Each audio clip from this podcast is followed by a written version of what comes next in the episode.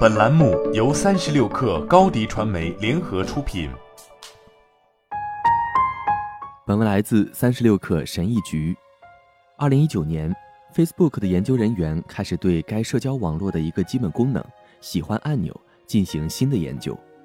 根据该公司的文件，他们研究了如果 Facebook 删除其照片分享应用 Instagram 上竖起大拇指图标。和其他表情符号，人们会怎么做？研究人员发现，这些按钮有时会给 Instagram 最年轻的用户带来压力和焦虑，尤其是在帖子没有得到足够的朋友点赞的情况下。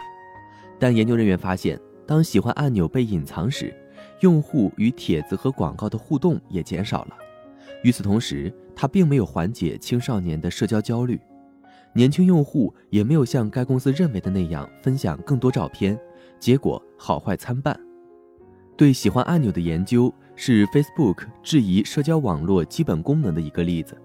随着该公司的错误信息、隐私和仇恨言论方面面临一次又一次的危机，核心问题是该平台的基本运作方式是否出了问题。本质上，正是这些特征成就了 Facebook。除了喜欢按钮外，Facebook 还仔细检查了它的分享按钮。该按钮允许用户及时传播他人发布内容。Facebook 还仔细检查了用于形成数字社区的群组功能，以及定义超过三十五亿人在线行为和互动方式的其他工具。这项研究展示在数千页的内部文件中，凸显出 Facebook 如何反复努力应对自己创造的东西。他们总结到：“我们平台的机制不是中立的。”近年来，该公司改变了一些功能，让人们更容易隐藏他们不想看到的帖子，并关闭政治团体的建议，以减少错误信息的传播。但 Facebook 运营的核心方式最终基本上保持不变。一些现任和前任高管说，为了保持增长和保持用户参与，Facebook 的许多重大修改都被屏蔽了。这些功能是有副作用的，有些人开始和别人比较点赞量。还有一些人利用分享按钮迅速传播信息，使得虚假或误导性的内容在几秒钟内就像病毒一样传播开来。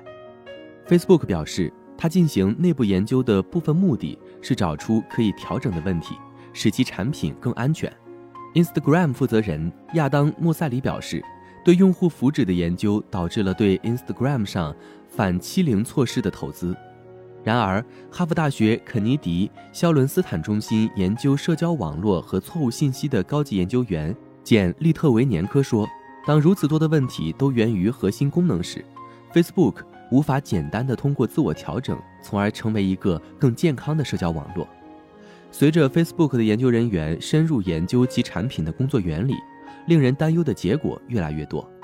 在2019年7月的一项群体研究中，研究人员追踪了这些社区的成员如何可能成为错误信息的目标。研究人员说，起点是被称为“邀请鲸鱼”的人，他们向其他人发出加入私人群组的邀请。研究称，这些人能有效地让成千上万的人加入新的群组，使得社区几乎在一夜之间膨胀起来。根据这项研究，邀请鲸鱼用户可能会向这些群体。发送宣扬暴力或其他有害内容的帖子。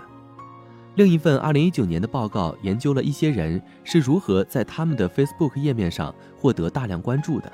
他们经常使用关于可爱动物和其他无害话题的帖子，但是，一旦一个页面增长到成千上万的粉丝，创始人就会卖掉它。